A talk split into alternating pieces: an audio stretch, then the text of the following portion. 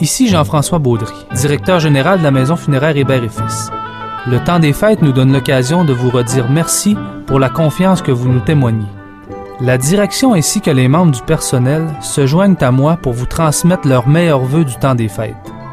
Que ces moments privilégiés passés en famille demeurent à jamais gravés dans vos mémoires.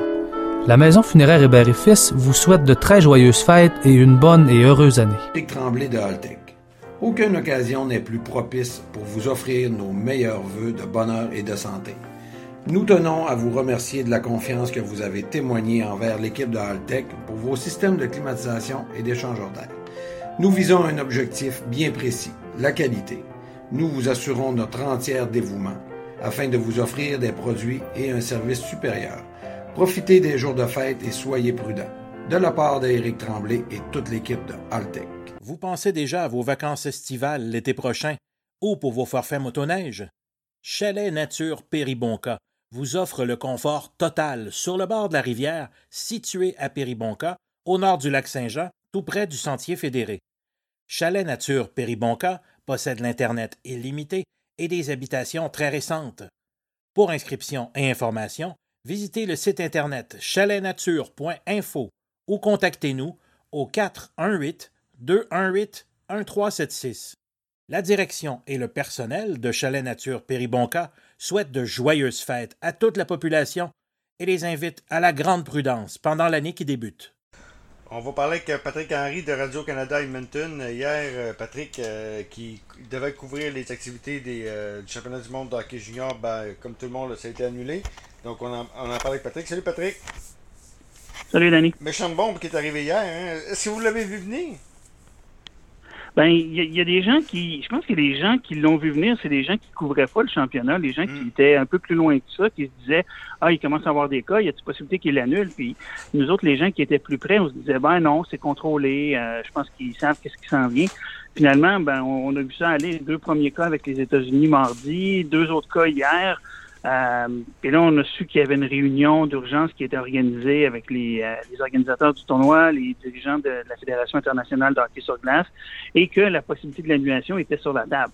Bon, c'est sur la table, ils n'ont pas le choix d'en parler, hmm. mais on est encore loin de là. On se disait, il y a seulement quatre cas sur 400, euh, 460 athlètes et entraîneurs qui sont là, donc euh, normalement ça devrait pas ça devrait pas être annulé. Puis finalement ben euh, la bombe est tombée puis euh, oui ça a été annulé. Euh, c'est pas une décision qui surprend personne même si on l'a même si on l'avait pas nécessairement vu venir. Euh, ça a probablement été la meilleure décision même si c'est pas la décision la plus fun. Meilleure décision. Donc pour vous autres ben écoute moi je pense au à l'aspect économique, j'ai eu une pensée pour TSN et RDS, qui, surtout TSN, parce que dans l'Ouest canadien, c'est très populaire. Il va y avoir beaucoup de publicité également. Mais, mais pour également le reste, c'est quand même une grosse business, le championnat du monde. Donc, moi, j'ai une pensée pour ça. Là. Mais contrairement à l'année passée, c'est ça, hein, l'année passée, le tournoi, euh, les organisateurs n'avaient pas fait de revenus parce qu'il n'y avait pas de spectateurs. Donc, euh, euh, tout ce qui est l'aspect vente de billets, chambre d'hôtel, toutes ces choses-là, il n'y avait pas eu de retombées économiques énormes pour la ville ou pour ceux qui organisaient le tournoi. Mais TSN, RDS avaient vendu leur spot publicitaire peut-être même plus cher parce que comme il n'y a personne sur place, mais ça, ça intéressait peut-être encore plus de gens à aller regarder la télévision. Là, cette année, les spots étaient vendus. Euh, les billets étaient vendus. Ça, c'est une autre problématique parce qu'on avait vendu 90% des billets à une semaine de l'événement, euh, probablement 100% des billets pour tous les matchs euh, du Canada. Là, le gouvernement est arrivé avec l'annonce qu'on réduisait de 50% la capacité dans l'aréna. ce que ça a forcé Hockey Canada à faire, c'est de contacter tous ceux qui avaient acheté des forfaits parce que pour acheter des billets, on ne pouvait pas acheter des billets seulement pour un match. Il fallait acheter un forfait de huit matchs. Il y en avait deux différents. Donc là, ce qu'on a dit aux gens qui avaient des forfaits, c'est euh, vos forfaits de huit matchs sont maintenant des forfaits de quatre matchs. Voici vos quatre matchs. Vous avez le choix de euh, prendre un remboursement complet ou un remboursement partiel parce qu'on vous rembourse pour les quatre matchs que vous n'aurez pas. Mais si vous décidez de ne pas assister du tout au championnat, on peut vous rembourser complètement. Mm. il semble qu'il y ait beaucoup, beaucoup de gens qui aient choisi cette option-là parce qu'il y avait quoi? Il y avait 4000, 4600 personnes au premier match du Canada, 3800 au deuxième. Les autres matchs présentés à Edmonton, il y avait à peine 1000 personnes. Donc, beaucoup de gens ont choisi de regarder ça à la télévision parce que de toute façon, à l'Arena, ben, on pouvait pas acheter de nourriture, on pouvait pas acheter de breuvage. C'est une autre des restrictions qui a été mise en place par le gouvernement. Il fallait garder le masque en tout temps, donc on mange pas, on boit pas. L'expérience est diminuée. Tu vas là avec tes enfants, tu peux pas leur acheter de popcorn, c'est moins le fun. Donc, euh, ouais, pour les retombées économiques, c'est ça. Ça fait mal à tout le monde, là, parce que déjà, les organisateurs ont pris un coup en, voyant les euh, la capacité réduite. Et là, ben, les réseaux de télédiffusion mangent le coup maintenant aussi parce ah. qu'ils ont diffusé quoi seulement neuf matchs au lieu des, des 30, la trentaine qui était prévue.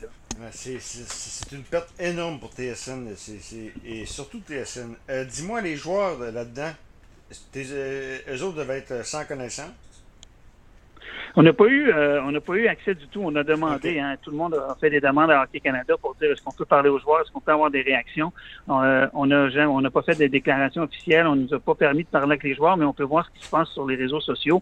Euh, beaucoup de joueurs ont manifesté leur mécontentement, les joueurs, les entraîneurs, l'entraîneur de la Finlande, l'entraîneur de la Finlande qui a dit c'est pas une question de, de COVID, c'est une question de mal mauvaise organisation du tournoi. Euh, on peut se permettre d'être en accord ou pas avec lui. Moi, je suis pas d'accord parce que euh, les organisateurs du tournoi sont quand même des gens d'expérience. Il y a une raison pourquoi on veut revenir à Edmonton euh, souvent pour des événements comme bon, la, bulle de la Coupe Stanley, le championnat junior l'an passé. On, on, est revenu cette année et on parle déjà d'y revenir. Donc, je pense que les organisateurs ont prouvé qu'ils savaient ce qu'ils faisaient. Euh, il y a le gardien de la Slovaquie ou de la République tchèque qui, a, fait une sortie aujourd'hui aussi. Euh, il, y a eu des choses qui se sont passées qui n'étaient pas correctes. On parle d'un protocole qui devait être strict, euh, mais là, on parle beaucoup de ce mariage à Red Deer dans le même hôtel où il y avait des équipes qui étaient. Les, équipes avaient des contacts avec les invités du mariage. C'est sûr que c'est des choses qui n'auraient pas dû se produire.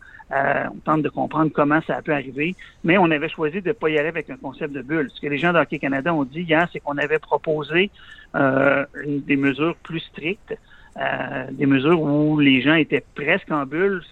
Ça, ressemblait à un environnement protégé, un peu plus comme l'an. Puis euh, la plupart des équipes ont dit non, non, on veut pas ça trop sévère, la situation est pas si, pas si mauvaise. Ça, c'était au début du mois de décembre, mais les choses ont changé rapidement. Puis si on regarde ça maintenant aujourd'hui, je suis certain que si on leur offrait l'option d'avoir une, une, bulle ou un environnement protégé, tout le monde aurait, tout le monde aurait accepté mais au début du mois de décembre, je trouvais que c'était trop sévère. OK. Euh, j'ai vu passer l'été. Est-ce que c'est sérieux, ça? Ben, c'est une des demandes, et ce serait une des façons, on parlait de TSN, RDS, c'est une des façons de de, de, permettre, de compenser, de permettre aux diffuseurs de faire, euh, de faire cet argent-là. Je pense qu'on qu'on est sérieux dans la façon, quand on le dit, hmm. est-ce qu'on y croit, est-ce qu'on croit qu'on va réussir à le faire?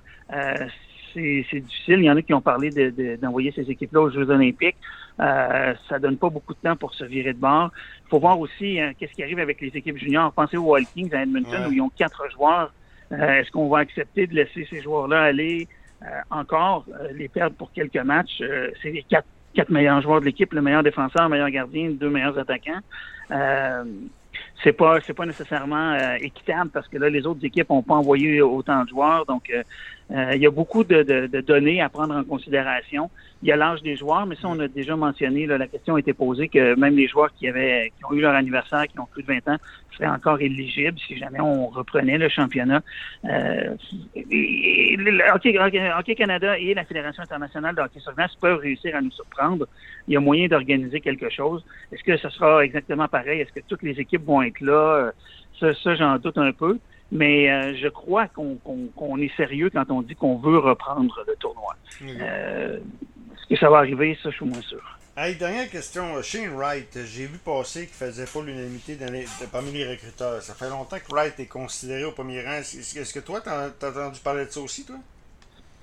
Ben, on a vu, il n'a pas impressionné, il n'a pas, pas dominé. Il euh, faut penser qu'il est encore plus jeune que les autres quand même. Connor Bedard a eu la chance, il a connu tout un match.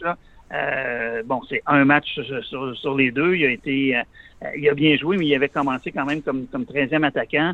dans les matchs contre les universités, il avait connu un bon premier match. Son deuxième match mm. avait été plus ordinaire.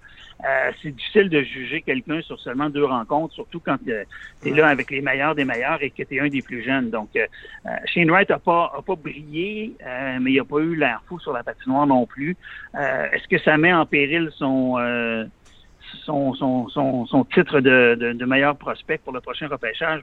Moi, je suis pas certain, mais je l'ai pas vu assez jouer euh, dans la saison pendant d'autres matchs là, pour, pour, pouvoir le juger.